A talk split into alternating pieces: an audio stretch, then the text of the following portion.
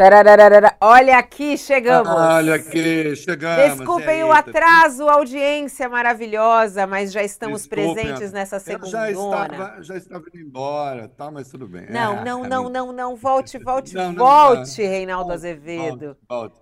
E aí, tudo bem? Boa tarde para você, tudo bom? Boa tarde já vejo nos seus olhos um fundo de saudade, assim, pensando nas semanas seguintes, mas logo estaremos de volta. O coração já está sofrendo. Mais esta semana, depois teremos uma paradinha. É isso é, aí. teremos uma paradinha, mas é, estaremos logo, em, logo de volta. Isso. Mas essa semana promete. Isso. Essa segunda-feira, normalmente segunda-feira não Começou tem muita bem coisa. segunda. Tem muito assunto hoje, gente. Tem muito Animadona assunto. na segunda-feira.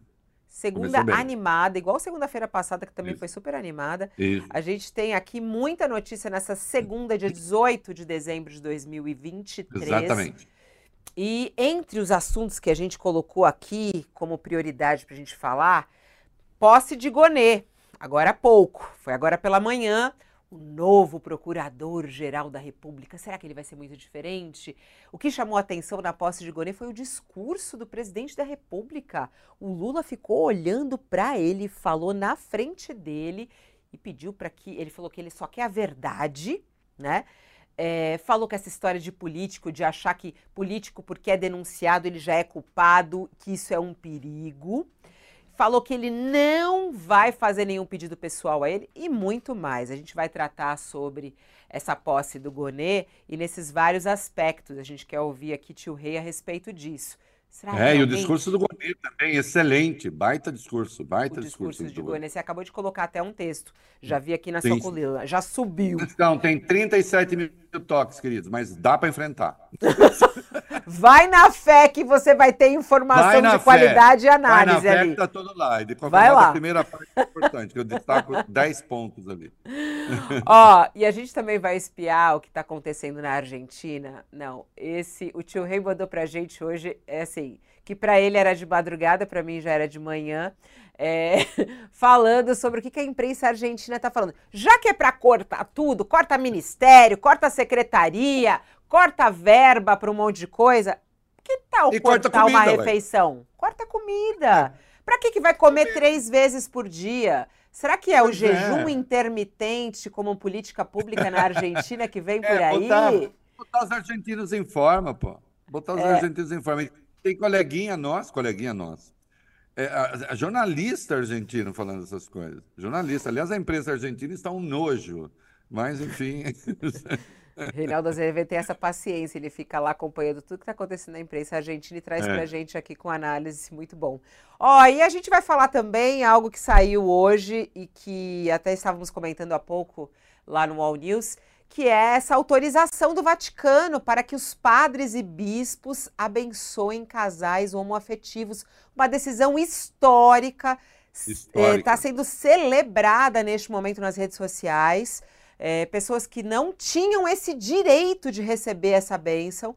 É, muitas das pessoas recebiam isso de maneira escondida, né, por, por religiosos, Sim. por padres. Conheço fundamental, vários. Fundamental, é, e agora tem essa autorização. Só que ele deixa claro: não é um casamento, é uma bênção.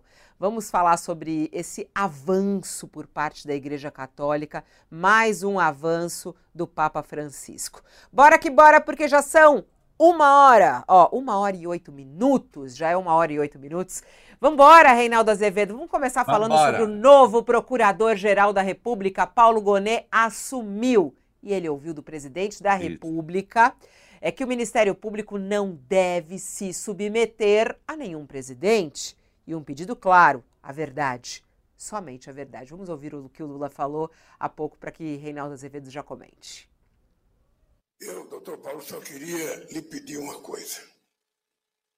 O Ministério Público é uma instituição tão grande que nenhum procurador tem o direito de brincar com ela. O Ministério Público é de tamanha relevância para a sociedade brasileira e para o processo democrático desse país que um procurador não pode se submeter a um presidente da República, não pode submeter a um presidente da Câmara, não pode submeter ao presidente do Senado, não pode submeter aos presidentes de outros poderes, mas também não pode submeter a manchete de nenhum jornal e nenhuma manchete de um canal de televisão. A única coisa que eu peço a você, em nome do que você representará daqui para frente na história desse país, é que você só tenha uma preocupação: fazer com que a verdade, e somente a verdade, prevaleça acima de qualquer outro interesse. Trabalhe com aquilo que o povo brasileiro espera do Ministério Público. As acusações levianas não fortalecem a democracia, não fortalecem as instituições. Muitas vezes se destrói uma pessoa antes de dar a ela a chance de se defender.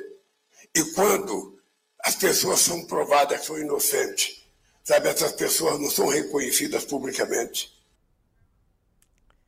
Tá aí, ó. A verdade, somente a verdade que ela prevaleça. Não se submeta a ninguém, nem a mim mesmo, né, que ele falou. Cadê, Reinaldo? Tivemos um probleminha na imagem com ele? Travou a conexão com o Reinaldo Azevedo. Esse foi o momento aí da fala de Lula. A gente já está reconectando a conexão com o tio Rei. Daqui a pouquinho ele está de volta conosco.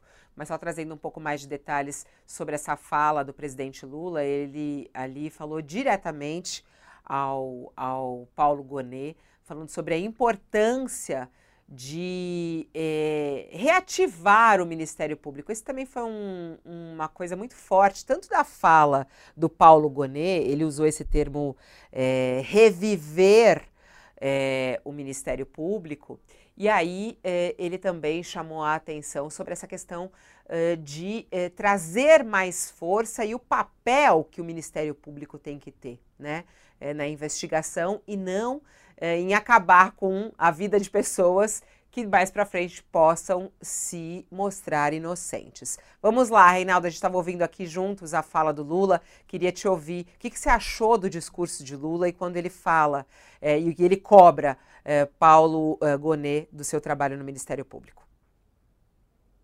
Tá desligado o som do Reinaldo, não estou ouvindo. Vamos ver. Uh, é aí ou aqui? É aí, é aí.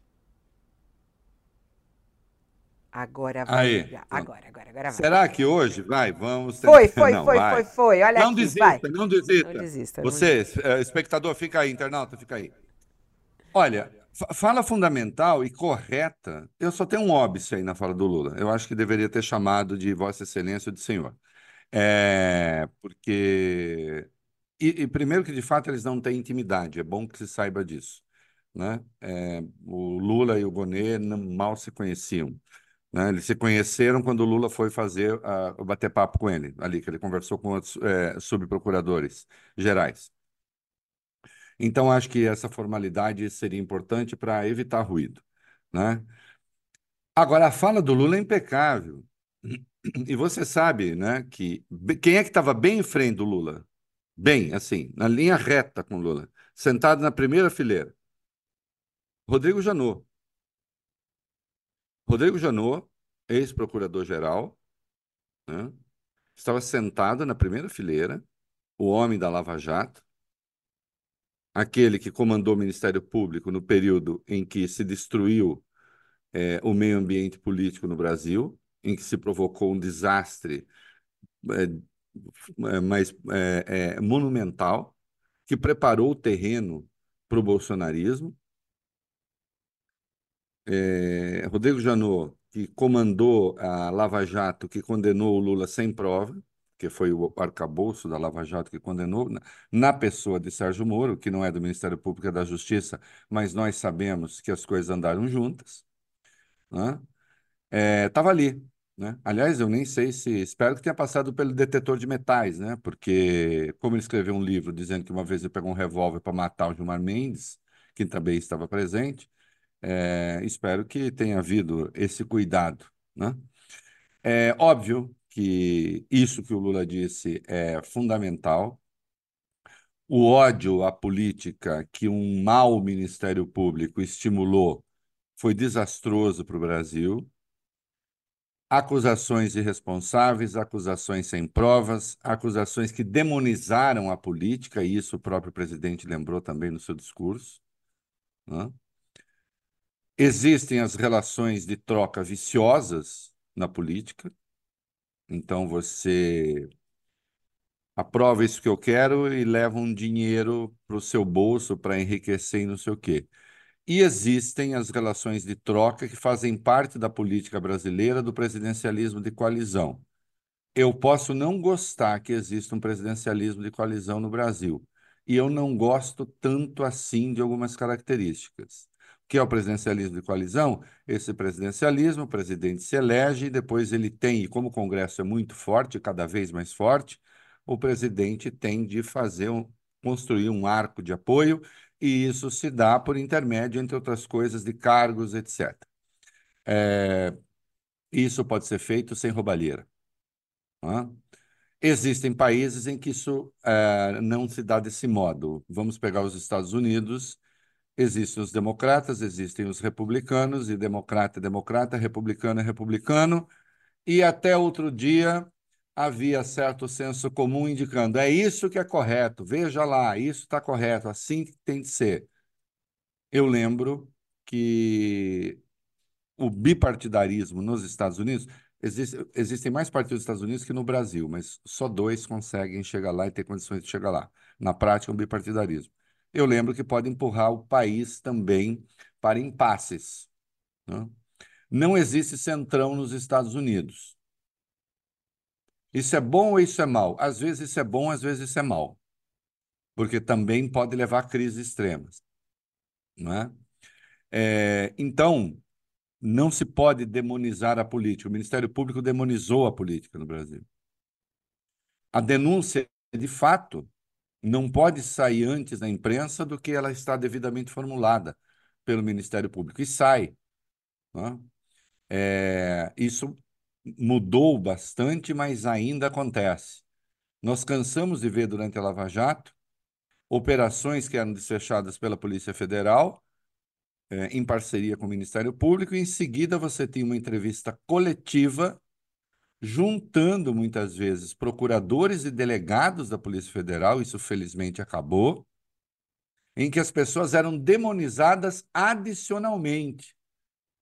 O que elas diziam nem estava é, nos autos de apreensão de alguma coisa ou de mandado de busca e apreensão. Isso é um absurdo, isso é uma aberração. Não foi assim com o PowerPoint do Dallagnol? Teve ação contra o Lula, apresentou-se. Então vamos lá. Apresentou-se a denúncia contra o Lula, e depois houve uma coletiva, e na coletiva se fizeram acusações que não estavam na denúncia nem na denúncia, em que a pessoa não tem direito de defesa. Que direito de defesa tem quando se faz uma operação, um mandado de busca e apreensão, ou que seja, ou mesmo de prisão, e em seguida, procurador ou delegado dá uma coletiva para o Brasil e, claro, a defesa não está presente. Né? Ah, então no Brasil todo mundo é coitadinho. Não, não é que todo mundo é coitadinho, é que às vezes as pessoas são inocentes. Entende? Às vezes as pessoas são vítimas de tramóias de natureza política. E isso aconteceu, e isso destruiu o meio ambiente político. Isso levou à ascensão dos fascistoides. Né? Isso está na fala de Lula e está muito bem, está muito bem posto. É assim mesmo. Isso é absolutamente verdadeiro. E, essa, e esse tem de ser o compromisso do Ministério Público. Tem de ser o compromisso com os fatos com a lei. O que é o Ministério Público, afinal? O Ministério Público, qual é o seu papel? Né? O Ministério Público é o fiscal da lei, é o fiscal da aplicação da lei. E ele detém o monopólio da ação penal. É um poder formidável esse, que não pode ser malbaratado. Não pode ficar na mão de pessoas irresponsáveis, de militantes políticos, Vejam esta triste figura de Deltan Dallagnol, deputado caçado,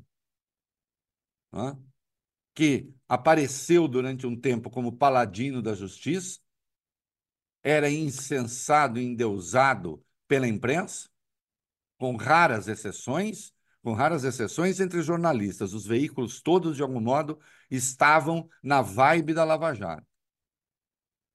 E agora nós o vemos, deputado caçado, desesperado, tentando impedir a aprovação de um ministro do Supremo e dizendo que faz isso, que faz essa luta em nome da direita. Não, ainda que ele dissesse que fosse em nome da extrema esquerda. Isso indica qual era o compromisso que ele tinha e o que ele estava fazendo no Ministério Público. Ele estava fazendo política. Assim como Janot, que depois ah, verificou se poderia se candidatar ou não, e depois, no caso da Justiça, Sérgio Moro, com o destino que a gente viu. Então, isso que o Lula está falando é fundamental, que o Constituinte de 88, ele disse ao Ministério Público, você não é legislativo, não é executivo, não é judiciário. Você faz parte do sistema de justiça, mas não pertence a nenhum poder, porque você é autônomo. Então é preciso saber o que fazer dessa autonomia. Aliás, o que o Gonê lembrou no seu belíssimo, importantíssimo discurso. Né? É preciso saber o que fazer dessa autonomia. A autonomia não quer dizer uma autocracia ou uma aristocracia do Ministério Público se sobrepondo aos demais poderes, nem quer dizer que não sendo poder nenhum, então ele seja o quarto poder. Né? E durante muito tempo nós vimos isso. Porque, de fato, do jeito como as coisas vinham, e isso aconteceu, reputações eram destruídas, e depois, e daí? E aí acontece o quê? E mais de uma vez eu já vi, mesmo na imprensa, dizer assim, ah, quando uma denúncia não é apresentada, diz assim, é, não é apresentada porque não conseguiram reunir prova, né? Mas sabe como é? Ou seja, é, não tem prova, não tem nada, ah, mas eu tenho, sobra então, como é que é aquele negócio? Sobra a convicção de que algo aconteceu. O Ministério Público não pode ser isso. Nem sob o pretexto de fazer justiça. Porque sabe o que é, Fabíola? Não se faz justiça assim. Não se faz justiça assim. Recorrendo-se à ilegalidade para defender a lei, nunca dá certo. E isso aconteceu durante um bom tempo, e o chefe do Ministério Público, enquanto isso se deu da, e se deu de forma mais aguda, estava presente ali na cadeira reservada a ex-procuradores gerais, que era Rodrigo Janot, né? de frente com Lula, que ele contribuiu para mandar para a cadeia sem prova. Ele contribuiu à medida que era o chefe em conteste do Ministério Público e que forneceu, digamos assim, a, a metafísica influente que pautou o Ministério Público naquela hora. Então, Lula ter dito isso ao Gonet é fundamental. Né? Ele realmente é independente, ele não tem que subordinar presidente, e nós vimos uma intimidade é, muito ruim entre um procurador-geral e um presidente, que foi o caso do Augusto Aras, né? porque sim, é, ainda que né, as ações penais não prosperassem contra o Bolsonaro, porque não passariam, no fim das contas, pela Câmara, né, ainda assim, e precisaria dessa autorização para ser processado, ainda assim, é, denúncias deveriam ter sido apresentadas. Eu raramente vi um presidente é, cometer tantas, tantos crimes de responsabilidade, e aí é, atribuição não era dele, e crimes comuns também, sem que, nesse caso do crime comum, a procuradoria se movesse. Né? Então, não pode estar subordinado é, ao presidente, obviamente. Né? Não pode estar subordinado aos demais poderes. Tem de estar subordinado à lei. Tem de ser, de fato, independente. Ainda que, sim, sempre, é, como parte do sistema de justiça, a Procuradoria também deva zelar pelo equilíbrio, pelo bom senso, é? porque justiça, poucas pessoas se lembram da etimologia da palavra, e us originalmente de justiça quer dizer equilíbrio. Né? É isso que tem que procurar o sistema de justiça. Tem que procurar o equilíbrio. Equilíbrio em que sentido? Buscar o meio termo entre o certo e o errado? Não, não é isso. Equilíbrio entre as partes, de maneira que todas as partes estejam devidamente representadas, possam se fazer ouvir no processo legal. Né? É... Nós temos de recuperar isso. E acho que o Gonê pode fazê-lo. Vamos ver, né? Vamos ver. Você até Acho coloca no seu texto, né? Vamos ver. É, mas o texto que o, que o Reinaldo fez é muito interessante aqui, o- uma espécie de os Dez de- Mandamentos, né? De Paulo Isso. Gonet. É, e tá muito interessante, ponto a ponto. Vamos até aproveitar, pegar um trechinho, é, desse discurso que você considerou, é, muito importante, muito bom o discurso de Paulo Gonet assumindo a PGR, é, no qual ele fala que não quer palco, não quer holofote. Vamos, vamos ouvir o que disse Paulo Gonet na sua apresentação ao público. A harmonia entre os poderes, fundada no respeito devido por cada um deles às altas missões próprias e às dos outros, é pressuposto para o funcionamento proveitoso e resoluto do próprio Estado democrático de direito. No nosso agir técnico, não buscamos palco nem holofote, mas com destemor, havemos de ser fiéis e completos ao que nos delega o Constituinte e nos outorga o legislador democrático. Devemos ser inabaláveis diante dos ataques dos interesses contrariados e constantes diante da efervescência das opiniões ligeiras. O que você achou de mais É isso, importante aí no discurso dele? É, eu, o, é, o, é o mandamento número 9, né? Eu fiz o Decálogo de Gonê, né? Fica parecendo um livro, Decálogo de Gonê. É, esse é o mandamento número 9, né? É, do, meu, do decálogo ali que eu extraí da, da, da íntegra do discurso. O holofote não combina com o sistema de justiça. Não combina, sobretudo, com o Ministério Público. Holofote combina com artista. Holofote combina, eventualmente, com quem quer fazer política. Não com o Ministério Público. Porque quando se coloca, quando, quando o procurador busca o noticiário, quando o procurador busca aparecer, é importante que se saiba, ele está buscando o noticiário, está buscando aparecer, e o polo passivo dessa sua atividade são direitos efetivos de terceiros que estão em risco. E às vezes, e, e, e preste atenção, e pode ser justamente em risco, porque a pessoa pode ser realmente ter cometido um crime mas não pode buscar justiça na praça pública, porque isso é linchamento, isso é justiçamento, isso não é justiça. A justiça se busca no foro adequado. E, aliás, na sequência aí desse mandamento 9 que eu digo, logo depois vem o, o, o décimo mandamento. Aspas, devemos, sobretudo, ter a audácia de sermos bons, justos e corretos. O que realmente não é fácil. O mandamento oitavo, como eu disse, tem uma imagem muito boa, que ele tira da Odisseia, do Homero, do canto 12, que eu explico. E não é nada complicado, dá para falar aqui. Para quem não sabe, depois de ganhar a guerra de Troia, né, Ulisses, Odisseu em grego, por isso que a obra chama Odisseia, estava voltando para casa, para a ilha em que ele morava, a ilha de Ítaca. E a Penélope estava lá esperando ele, fazendo tricô, né? esperando o marido chegar. Tal. E para voltar para casa, ele tinha que passar por uma ilha, que é a ilha, a volta dessa ilha ficavam as sereias, que tinham um canto arrebatador, mas também homicida.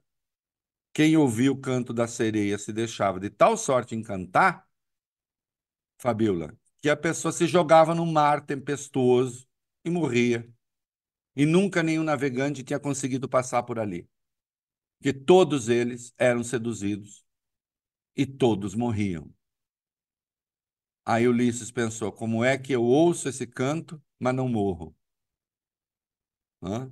E ele era conhecido por sua astúcia e tal. Aí ele pede a famosa passagem que ele pede para os seus marinheiros, para os seus remeiros botarem cera no ouvido. Né? Antes ele pede para ser atado ao mastro, me prendam ao mastro. Né? Ele não, ele sem cera. Vocês coloquem cera no ouvido. E vamos para a Ilha das Sereias. Os remeiros, os marinheiros, não ouviram as sereias porque estavam com os ouvidos tapados. Mas não ouviram Ulisses, que se de... sim, ele foi seduzido pela sereia. Ele gritava desesperadamente para que o soltassem, porque ele queria ir ao encontro da sereia, que o canto era irresistível. É? Só que, com os ouvidos tapados, os marinheiros não ouviram. E, portanto, Ulisses teve a glória de ouvir a sereia, o canto divino da sereia, mas não morreu. E o barco foi se afastando e tudo passou. É, isso é uma metáfora poderosa. Vale para o Ministério Público e o Gonê citou. Nós não somos, nós precisamos nos atar, disse ele, nós precisamos nos atar é, ao, ao mastro. Nesse plano, como Ulisses no mar das sereias sedutoras e capciosas, devemos estar aferrolhados a um mastro forte, no nosso caso, dos princípios constitucionais, diretores do nosso atuar e do nosso destino. Ou seja, é claro que as sereias vão cantar para que os procuradores passem a ser vedetes do processo político. Como aconteceu. Vão ganhar manchetes, vão ganhar aplauso, vão ser saudados na rua, vão descobrir né, o gosto do poder. Como esquecer que na Vaza Jato, né, eu tive acesso a material, publiquei, é... Como esquecer que na Vaza Jato, o Deltan Dallagnol aparece, inclusive, mandando mensagens para Deltan Dallagnol. Hein? O que, Reinaldo? Bebeu? Não, estou bebendo café. Não, Deltan Dallagnol manda mensagem para si mesmo. É uma coisa que ele fazia ali. E dizia: Ah, você ainda é jovem. Você quer disputar o Senado? Não, não sei o quê. Tinha duas pessoas que se falavam consigo mesmo, terceira pessoa. Tem o Edson, né? E o Pelé, Arantes e o Deltan. Não é isso? Um com toda a razão para falar porque rei era mesmo. E o outro é esse aí. Então ele falando do seu próprio destino político consigo mesmo. Por quê? Porque a sereia estava cantando. A sereia do poder. Tá? Mas como na metáfora. E, e olha, como na Odisseia, quem cedeu ao canto da sereia, está acontecendo o quê, minha querida amiga? O que está acontecendo? Até a câmera balança. É. Opa, é que eu balancei. Está acontecendo o quê? Está acontecendo o quê? Deltan caçado. E o Moro vai ser em janeiro. Eu aposto. Você acha que é em janeiro? Você acha que vai ser em janeiro? Janeiro. No TRE, sim, vai recorrer. Depois fica mais um tempo até o TSE. Vai é. ser caçado. Né? Eu fiquei pensando, é, você falando tá, do... Acabou, não, não, não, não, não, não vai conseguir o que ele queria. O, os bolsonaristas não querem saber dele. Os progressistas não querem saber dele. Né? Que até brinquei que ele está que nem o Ijuca Pirama do Gonçalves Dias. Rejeitado da morte na guerra, rejeitado dos homens na paz. Ninguém quer saber dele. Um amigo, o dia que ele foi participar lá da audiência, um amigo estava no avião de Brasília para Curitiba, minha filha, é o seguinte, foi lá na fila, não aparece ninguém, entra no avião, ninguém quer falar, assim, acabou. Tem? É, então, não se pode, não, não pode, o, o, o, procurador não pode se deixar seduzir pelo canto da sereia. A metáfora que recorreu o, o Gonet é muito boa. Ah, mas isso já é um clichê. Só que tem uma diferença, o Gonet realmente leu, tá? O Gonet é um dos homens mais cultos da República, é bom que se saiba disso. E isso é bom. Isso é bom. Ser culto é sinal de que vai fazer, que não vai fazer porcaria? Claro que não. Pode fazer grandes porcarias. Evidente. Né? Mas conhecer o seu ofício, obviamente, é uma coisa positiva. Ter referências é uma coisa positiva. Eu até no texto que eu faço na abertura ali, eu apelo à Bíblia. Né? Já que o Gonet é papa hóstia, eu também sou. e hoje nós vamos falar ainda de gente papa-hóstia aqui, né? Eu acho. É... Tempo, né, Reinaldo? Uma loucura. O tempo vai voando aqui, 1h35. É, o, Mas o... só, só é. rapidamente essa imagem, né? É, o... Tá em São Lucas e São Mateus. Uva não nasce de espinheiro. Figo não nasce de, de, de, de, de, de, de, de erva daninha. Né? Uva nasce de videira e figo nasce de figueira. Se a palavra é ruim, dificilmente o fruto será bom, a obra será boa. Não é? Não quer dizer que uma boa palavra dê necessariamente numa boa obra, mas não existe boa obra que venha da má palavra, do mau pensamento. O pensamento está correto. Vamos ver se a obra vai ser boa. Tomara que seja. Se não for, eu venho aqui e falo. É muito legal isso, porque às vezes as pessoas falam, ah, mas esse discurso, o discurso do Lula foi extremamente importante, da forma como ele falou, e o discurso do Gonê também, né? E aí, a partir Também. daí, desse discurso, desse pensamento, vamos à cobrança, vamos ao acompanhamento e depois podemos falar. Sim. Mas o discurso, ele é extremamente importante. Você falou sobre essa história de mandar mensagem para si mesmo, até lembrei do Milley, né? A questão de ele conversar com os cachorros, não sei o que é pior. né? É, Você falar é. com você mesmo, você conversar com os cachorros mortos. O Agora, cachorro fala- tem espírito. o cachorro tem espírito. Agora, o Reinaldo, vamos falar sobre a situação da Argentina. Hoje até uma das reportagens mais lidas aqui na página do UOL é sobre a, a questão econômica da Argentina, né? O que eles chamam de estagna, estag, estagflação. Inflação. Esta- Estag, estagflação. Nossa, é difícil falar essa palavra, estag, estagflação. É, que é o pior dos dois mundos, né? Aí aqui explica bem o que, que é isso, o que, que é a estagflação e como que a Argentina está tentando sair disso. O que o Milei fala é justamente isso. É, vamos cortar tudo, aí ele corta ministério, aí ele corta secretaria, corta verba de publicidade. E aí a imprensa argentina me vem com essa, cortar comida. A gente tem como abrir aqui é, o, o vídeo. Gente, presta atenção aí nesse vídeo. Tá em espanhol, mas dá para entender bem. Vamos lá. Cierto. Uno recortará la plataforma para ver películas. Otro recortará el auto, no lo uso más. Y otro, y ese es el que está grave, dirá, no hay desayuno o no hay almuerzo. Obviamente. Una comida por día. Obviamente. O sea, en distinto nivel, todos estamos recortando. Y el que se recorta más adentro de su casa dice, bueno, hago una, esto te digo porque lo escuché, clase media, ¿eh? Sí, claro, sí. Hago una comida fuerte en el día ¿Ves? para todos. Bueno. Una comida fuerte, Y que en general que queda, elijo la noche para que los chicos se vayan, viste, a la cama y Sí, descansen sí. mejor. Sí. Y después, durante el día, y vamos viendo. Es así, es una realidad. Hay que aceptarlo, no nos tiene que dar vergüenza. Decir, mirá, me estoy ajustando en un montón de cosas. Y está bien. Y se terminó, y es así. Es. Reinaldo Azevedo, me explica isso. Quer dizer, é, come uma coisa forte à noite para né, as crianças irem dormir para a cama. Inclusive os ticos, melhor. né? As crianças. Durante o dia vai vendo. Olha, é, o senhor Eduardo Serenellini, Serenellini, isso mesmo, e a dona Viviana Valles, Valles, né? Do canal La Nación Más, La Nación Plus, que é um canal do jornal La Nación, né? Que é o jornal mais à direita na Argentina. Aliás, é, eu era leitor, assim, não assíduo, não todo dia, porque às vezes tem notícias, às vezes não tem, mas leio com atenção o La Nación, Clarim, estão elegíveis. Estão elegíveis. São dois panfletos, panfletos mesmo, é, em defesa do governo Milei.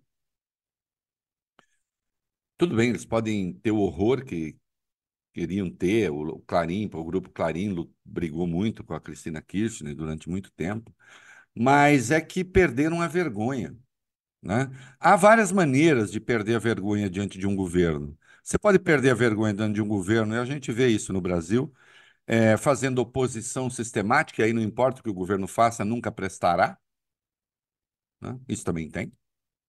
Isso é falta de vergonha, é falta de isenção, é falta de equilíbrio. Não é jornalismo. E você pode perder a vergonha com adesismo, né? Que é o que se faz hoje na Argentina. É, esse- veja, é, é muito grave isso, é muito grave, inclusive o tal do Eduardo, ele diz, todos nós vamos ter que cortar alguma coisa, né? Aí ele compara, uns vão ter que cortar o canal a, ca- a- a- o streaming, olha, olha a comparação. Presta atenção à comparação. Uns vão ter que cortar o streaming, né? Outros o carro. e vai ter cortar comida. Ou café da manhã ou almoço. Né? Escolhe.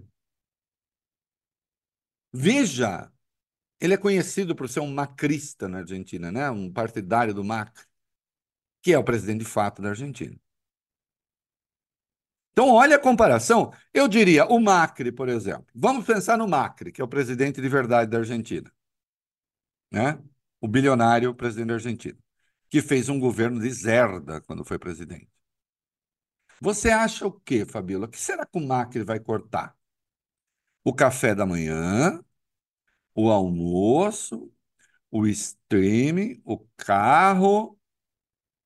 Bom, não vai cortar nem o caviar. Não Então, essa comparação de botar comida em pé de igualdade com aquilo que, em última instância, é supérfluo, que é o streaming, é de uma indecência tão inata, tão absurda, tão asquerosa. Então, isso deixa de ser imprensa, obviamente. Isso passa a ser militância política. E do pior tipo. Porque ainda ele diz: não há que ter vergonha. Vergonha? Vergonha? Mas escuta, mas se cuida de falar da palavra vergonha, a pessoa está tendo que cortar comida e ainda deveria se sentir envergonhada por isso? Porque aí também é um troço subjacente. Quando você diz você não tem de sentir vergonha, sabe o que ele está dizendo? Se você tiver de cortar comida, a culpa é sua.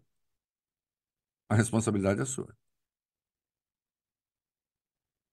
E sem é, atentar, como diz a senhora ali, aí os ticos também.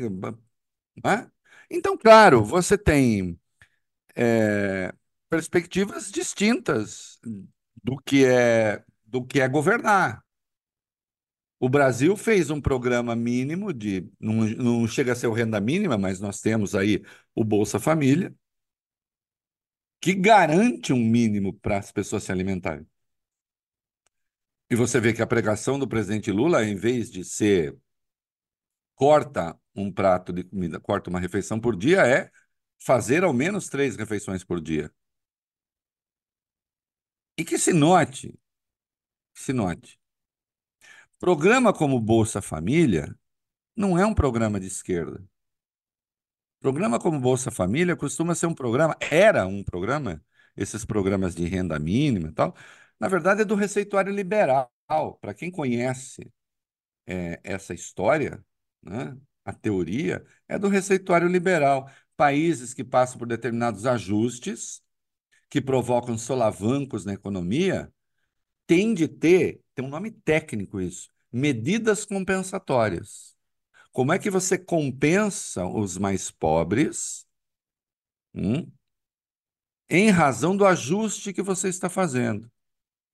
Agora, a delinquência tomou conta de tal sorte na Argentina, delinquência intelectual, e vamos ver quanto tempo os argentinos aguentam isso, porque no discurso de posse, o Milley não acenou com medidas compensatórias. Ele acenou com a miséria mesmo. Ele disse: sim, nós vamos, é, nossa produção vai cair, nós vamos, vai haver aumento do desemprego, vai haver queda do salário e vai haver aumento da miséria e da pobreza. Três dias depois, vem um plano, que depois tentaram desmentir, para reprimir protestos, impedir as pessoas de protestar. E agora vem essa barbaridade é? que está se normalizando, e não são só esses dois, não. É que esses dois tiveram a cara de pau de vocalizar isso. Está um pouco essa ideia de que nós vamos ter que passar por um período muito difícil de fome, de miséria, de não sei o quê, para consertar a economia. Hum? Então eu produzo um desastre social para consertar a economia para quem? Certamente não para aqueles que passaram pelo desastre social. Está tudo errado. A concepção está toda errada. Hã? Obviamente.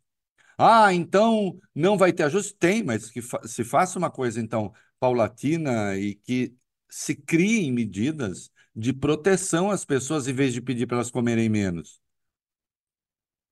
Em vez de falar, ah, uma refeição forte por dia para os ticos, e ao longo do dia aí você vai vendo, entendeu? Vai vendo, sei lá, ao longo do dia houve tango, né? É, milonga. É um, é um negócio absurdo, né? Absurdo. Mas isso, assim, isso não está muito distante, infelizmente, da média da grande imprensa argentina, não. Que é quando realmente se perde a mão. E a imprensa deixa de cumprir o seu papel, né? Porque é, passa a, a falar bobagem. Não, é, é, é, algo absurdo, né? É uma coisa absurda de você ouvir. E aí você está ouvindo de uma imprensa, quer dizer, apoiando o Milley dessa maneira e ainda dando uma sugestão de algo que é. Nossa, chega a ser quase um, um crime fazer um negócio desse. É, ainda mais numa população que está passando uma dificuldade. O, o, Reinaldo, até a gente vendo aqui a história do Milley, ele ontem, a gente tem um vídeo aqui. É, você até mandou pra gente. Vamos ver, vamos ver esse vídeo aí do Milley ontem. Hambre! ¡Hijo de puta! ¡Hijo de mi puta! ¡La puta! ¡La China! ¡La China! ¡La China!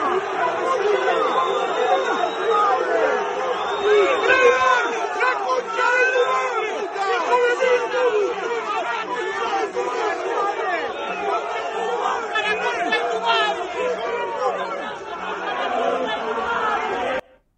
Foi xingado, foi vaiado, pela torcida do Boca Juniors. Foi participar de uma eleição para a direção do Boca, Juniors, Boca Juniors. É. É, e estava na chapa oposta do Riquelme, que é um jogador que é um deus na Argentina. É, e, enfim, foi lá. A Argentina teve uma, um, uma chuva pavorosa ali, é, não muito distante de Buenos Aires, com mortos e não sei o quê. E ele, depois ele se deslocou para lá, até com uniforme militar e tal, mas antes passou por ali e foi xingado. Não quer dizer que assim, ah, é, é, esse é o comportamento da maioria dos argentinos hoje. Eu acho que não, ainda. Agora, vamos ver. É, ele quase quase metade, né, da população não votou nele. Entende? Então, ele vai é, seguir nessa linha, vai seguir nesse comportamento. O seu governo terá é, essa abordagem em relação à questão social?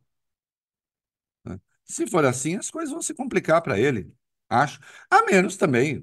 É, você descarta, Reinaldo, que os argentinos passem a ficar com fome e fiquem todos em casa dizendo é, Milei está certo? Ah, minha filha, eu de, descartar, não descarto nada, né? É, se é humano, é possível. Agora, é, acho que não vai acontecer, né? Acho que não vai acontecer. Vamos aguardar os próximos passos da Argentina, mas é, a, a, reação do povo argentino chama a atenção, principalmente essa daí. Ô, Reinaldo, vamos falar sobre o Papa Francisco. É interessante o que aconteceu hoje é, todo mundo nas redes aqui já está comentando. O Papa Francisco Vaticano deu autorização para bênção neste momento, né, de casais do mesmo sexo e também é, casamentos irregulares, uniões, uniões irregulares, né? É, de casais que não estão numa situação é, regular diante da igreja, vamos colocar assim. Nessa, nesse documento assinado pelo Papa Francisco, tá? Que agora é possível a bênção a casais em situação irregular e a casais do mesmo sexo, cuja forma não deve ter qualquer fixação ritualística por parte das autoridades é, eclesiásticas, a fim de não produzir uma confusão com o que é chamado de sacramento do matrimônio, que é o casamento. É, qual a importância hein, dessa autorização dada pelo Papa Francisco? Bom, primeiro a importância é que eu e minha mulher já vou, poderemos ser abençoados, porque como a gente está em situação irregular faz 37 anos. Vai poder receber a bênção. e nós somos católicos, né? É, ah, é católico, mas não foi casar na igreja. né? É, então, primeiro a gente vai poder receber a benção, é a coisa mais importante. Agora, falando sério, é, pode ser que um dia a igreja venha admitir o matrimônio entre pessoas do mesmo sexo. Acho difícil. Acho difícil porque, a partir é, da interpretação que se faz das Santas Escrituras e das palavras de Cristo, ainda que não tenha uma exata literalidade, que nem, né, é, se diz não, não é possível casamento como sacramento, né? Casamento como um sacramento não pode ser celebrado por pessoas do mesmo sexo. Acho difícil que a igreja venha mudar isso. Porque aí tem a tradição, tem a hierarquia da igreja, qualquer instituição do tamanho da igreja é feita de conservadores, de progressistas, daqueles que buscam equilíbrio, falávamos de equilíbrio hoje. Agora, é muito importante que uma instituição como a igreja, né, ainda a, o poder da Igreja Católica no Brasil é, é um poder declinante, mas saiba, não é no mundo. Né? O número de católicos no mundo cresce. É, decresce aqui no Brasil, mas no mundo cresce, especialmente na África. É muito importante que uma instituição como a igreja, que tem né, o poder centralizado, tem uma autoridade. Hum? Se você pensar dos grandes monoteísmos, né, dos três monoteísmos, o, o cristianismo é um deles, e dentro do cristianismo, a Igreja Católica é a única que tem uma autoridade que tem o poder centralizado. Né? O Islã não tem poder centralizado, o judaísmo não tem poder centralizado, o protestantismo não tem, o pentecostalismo, o neopentecostalismo não tem autoridade religiosa. Quando se fala que o Papa é a autoridade religiosa mais importante do mundo, é porque não existe um equivalente ao Papa em nenhuma outra religião, é, nenhuma outra corrente do próprio cristianismo. Né? Você tem isso no catolicismo. E, portanto, o Papa tem uma voz que tem uma importância mundial, inclusive para diminuir preconceitos, para lembrar da necessidade de proteção a vulneráveis. Quando se dá esse passo de abençoar, ainda que não se aceite o matrimônio como é, sacramento, é, casais do mesmo sexo, ou as chamadas uniões que estejam fora daquilo do padrão que a igreja considera adequado, como por exemplo a minha, né? você está incluindo pessoas, você está fazendo. A igreja está fazendo aquilo que é o exercício fundamental do cristianismo. Né? A pedra angular do cristianismo é o perdão. Pouca gente esquece disso. Tá? Nada é mais importante. O, o, o, perdão, o perdão no cristianismo, ele tem a importância que tem o amor. Né? Também é, uma, uma tradução de caridade, em certo sentido. Né? Então, nada é tão importante quanto isso. E, portanto, se é assim, e se o perdão é tão importante, né, então é preciso que você acolha as pessoas. É preciso que se acolham as pessoas que vivem uma situação distinta da nossa. Né? Que se entenda essas pessoas que se. Porque, veja, uh, certas interdições, elas sobrevivem, sobrevivem também à, à, à origem do tempo e das coisas, porque vieram também da ignorância. Não é? Então, a, a, a homossexualidade, até outro dia, até na linguagem progressista, eu me lembro do tempo que se dizia assim: e, e não era a gente que estava praticando intolerância. É preciso respeitar a opção das pessoas. Até que alguém disse, mas espera, mas é uma opção? Até porque se perguntaria do ponto de vista lógico, mas por que, que alguém optaria por viver uma realidade de discriminação, porque discriminado será. Não é? Então, não é uma opção, é uma condição. É uma condição humana. E as interdições se dão desde se dá no cristianismo, se dá em outras religiões. No cristianismo, muito pautada também pelo momento de surgimento do cristianismo e por práticas que havia na Roma contra a qual o cristianismo lutou e o Império Romano estava presente ali na Ásia Menor, no local de expansão do cristianismo. Então você tem a dimensão histórica dessas coisas. Né? Você tem herança do, do, do, Velho Testamento, porque a condenação está lá na palavra original, né? É, no que se considera a palavra original, está lá. E claro que para um crente, para aquele que é, é, acredita naquilo que está ali, pelo menos como orientação, né? ainda que não como literalidade, simplesmente ignorar isso tem lá sua dificuldade, e a gente precisa compreender isso. Agora, é preciso que a gente converse com essas pessoas, converse com a sociedade e fale da necessidade do acolhimento. Né? À medida que a igreja diz, olha, celebrar o casamento não, poderia até dizer ainda não, tanta coisa mudou, não é?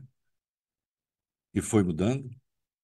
Ainda não. Agora, abençoar sim, abraçar sim, né? aceitar sim. Porque isso significa que a igreja está dizendo que homossexuais são bem-vindos no templo. Esse Eles ponto podem que você está entrar. falando, Reinaldo, é interessante que tem muitas mensagens aqui. O William fala exatamente disso. Ele fala assim: então quer dizer, casar gays nunca, é, só abençoar que aí já faz uma diferenciação. Então, é um acolhimento, mas é meio acolhimento. É, as pessoas É o- reivindicando aqui o direito do casamento, É- da é o- é o cerimônia do William, né? casamento. É o William. É o William, né? William, William, deixa eu dizer uma coisa. A gente tem de. Eu aprendi isso ao longo da vida, né? Querer que as instituições sejam a nossa imagem e semelhança será sempre um erro. Se você me perguntar, eh, você acha que a igreja deveria fazer um matrimônio? É claro que eu acho. Tanto é que eu sou um radical defensor da igualdade civil, do casamento civil, etc. Está se falando aí do casamento religioso, William. Casamento religioso. E pense, o catolicismo é uma parte só da humanidade. De fato, é católico quem quer. Você não é brasileiro porque você quer. A pessoa nasceu ou não nasceu aqui. Não importa a condição em que você tenha nascido, você tem de ter garantida a igualdade perante a lei no mundo civil. E, portanto, quando o Supremo garante né, a união civil e depois se regulamenta o casamento civil, coisa que os reacionários querem mudar agora, você regulamenta um regime de igualdades no mundo civil em que não há escolhas. Hã? Você não pode ser discriminado por você ser quem é. Se você, se você atribui ao Estado o poder de discriminar pessoas por serem quem são, nós estamos no pior dos mundos. Ser católico não é uma fatalidade. Ser católico é uma escolha.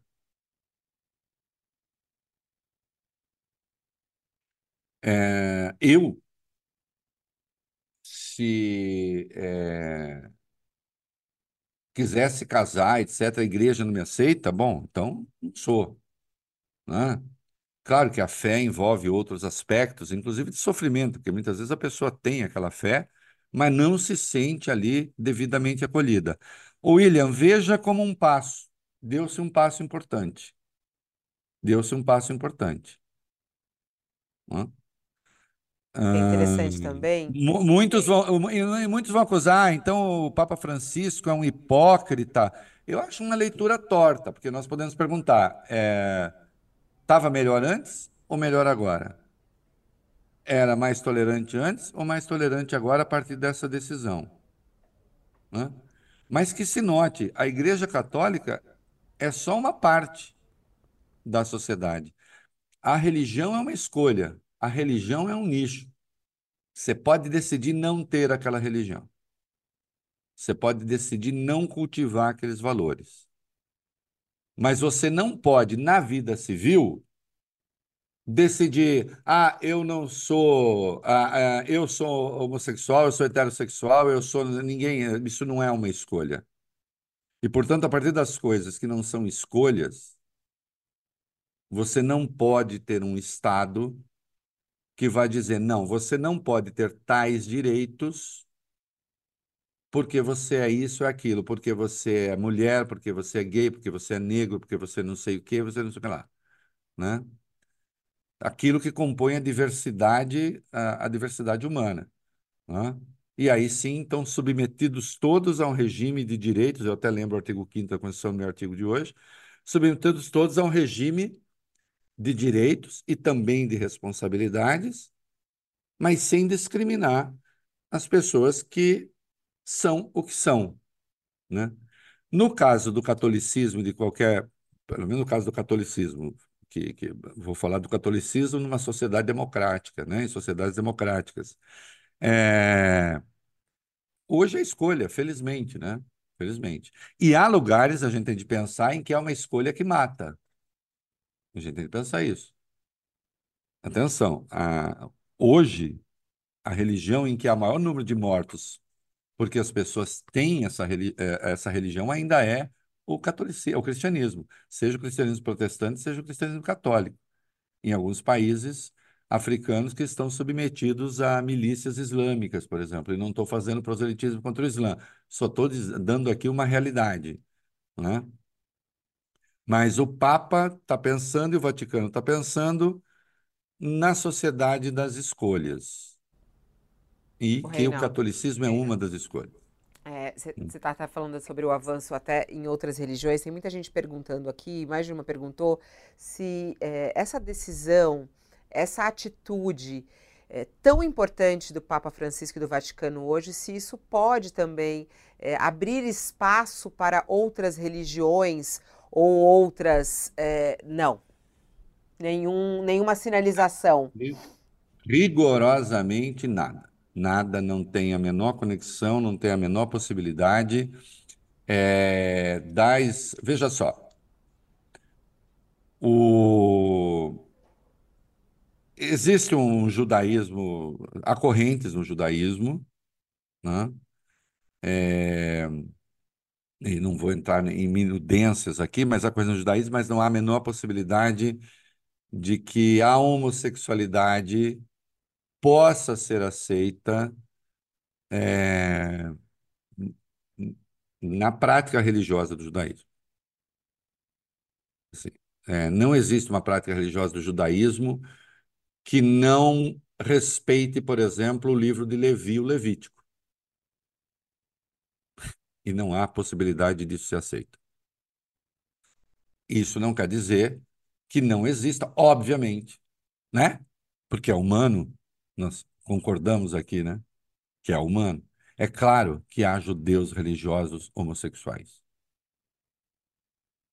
Mas haver uma aceitação disso na prática religiosa, no espaço do templo, né? É muito difícil. Você pode ter. Agora, de qualquer modo, o, o, judaísmo, uma religião rabínica, ela não tem, não existe um núcleo, um centro.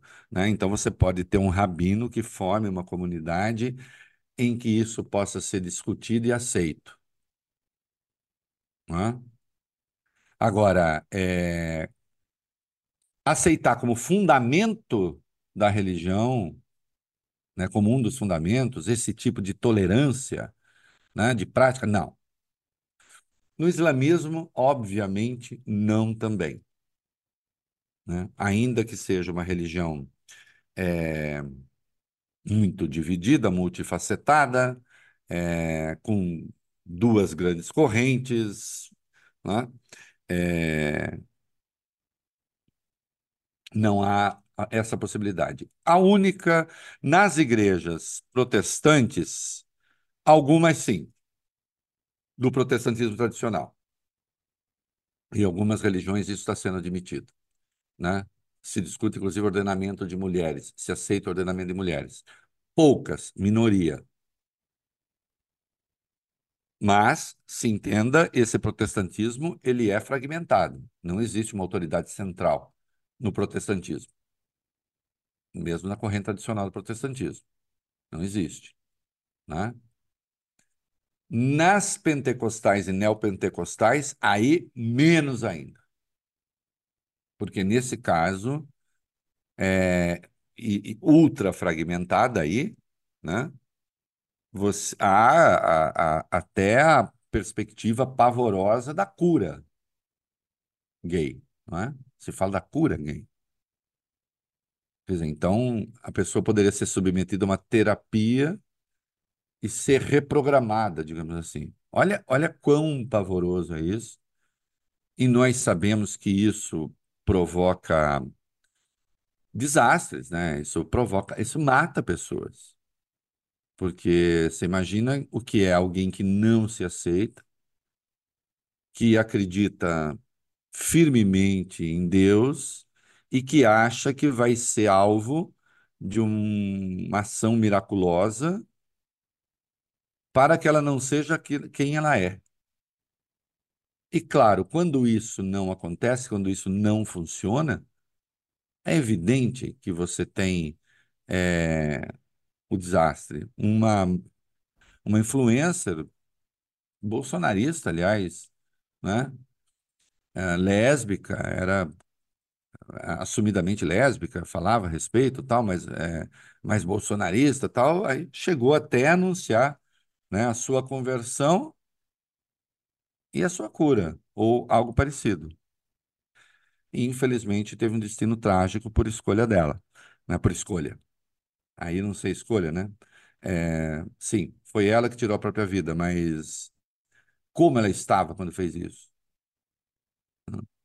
Que é, inclusive, essas imposições absurdas, né? Que já cansei de ouvir por aí. Ah, tudo bem, tá, a gente admite que a pessoa não é gay porque quer, mas então que se abstenha de praticar. Que tipo de crença é essa que quer proibir o outro de amar? É compreensível? Obviamente não. né? Então, vamos lá. Não, não vai haver a menor interferência. Essa decisão da igreja em nada muda as outras religiões. Ao contrário, até é, em certos nichos, o que se vai dizer sobre o catolicismo vai ser: não falei que esses católicos são tudo não sei o quê. Né? Vai haver um inconformismo de setores do catolicismo. O catolicismo também ele, é, tem uma vertente ultraconservadora. Né?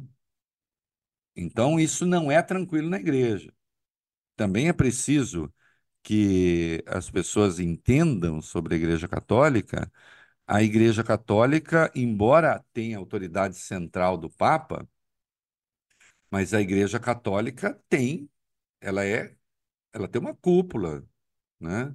Ela tem os cardeais. Essas decisões o Papa não toma sozinho. O Papa pode forçar, e tem, acho que o Papa Francisco tem nesse sentido, o Papa pode forçar uma liberalização é, de costumes, uma tolerância maior, mas ele sozinho não toma essas decisões.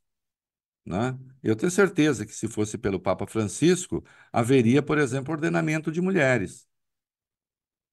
E isso ainda vai demorar muito. Né? Também.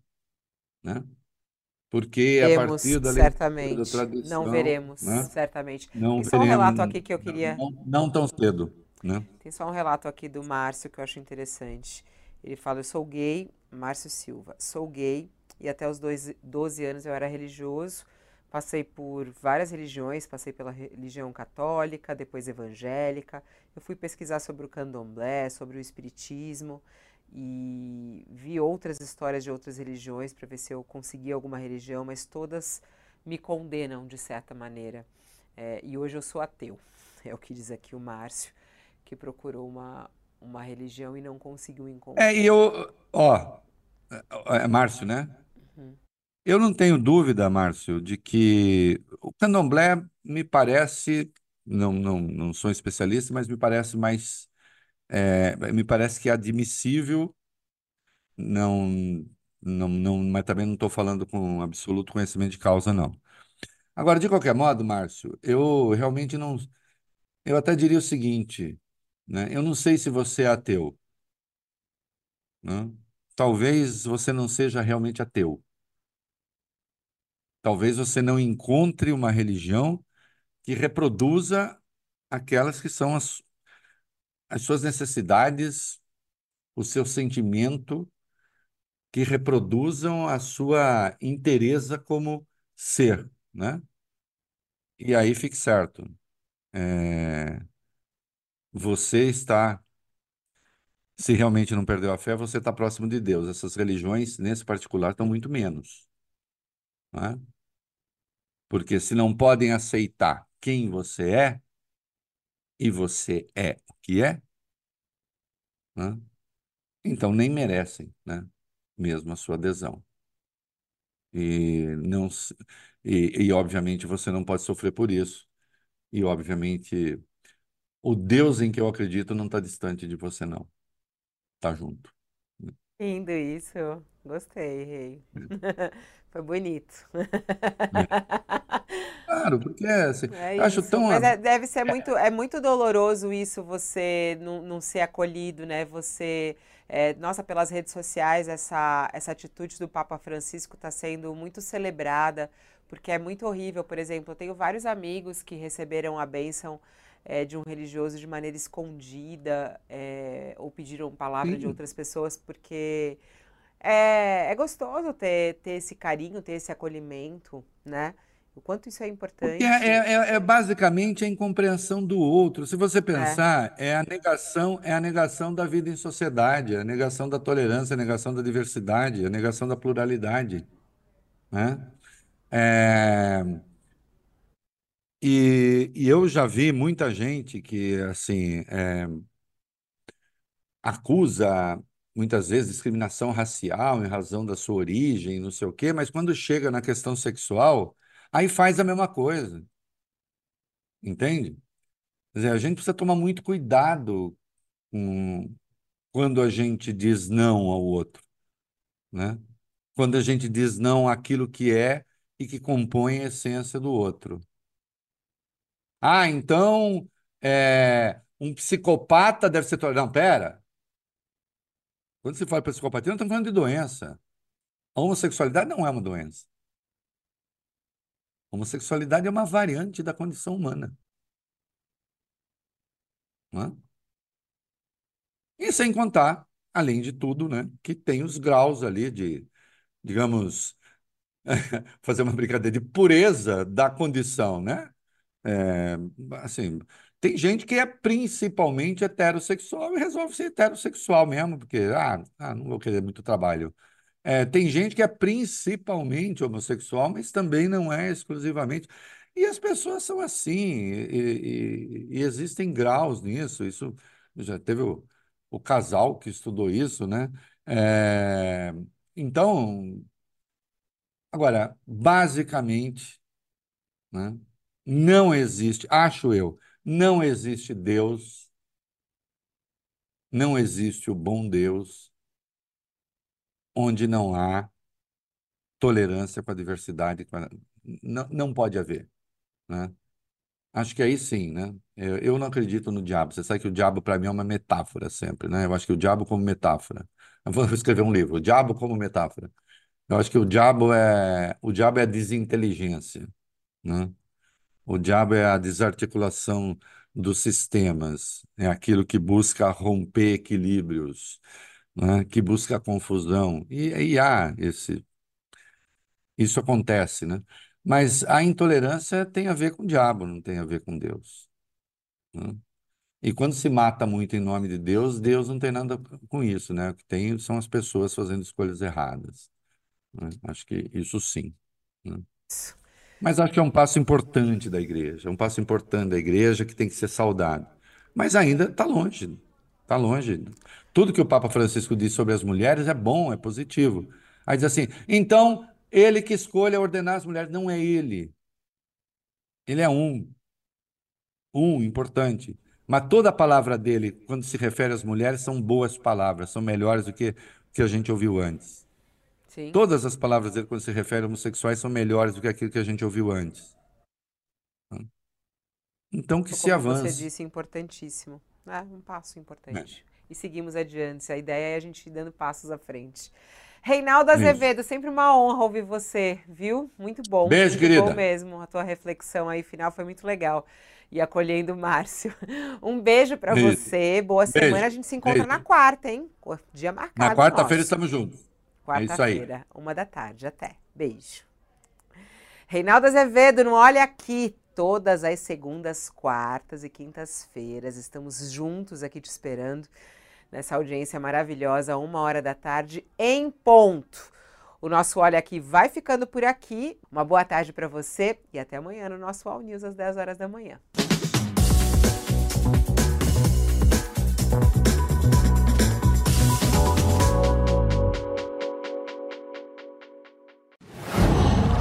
Qual?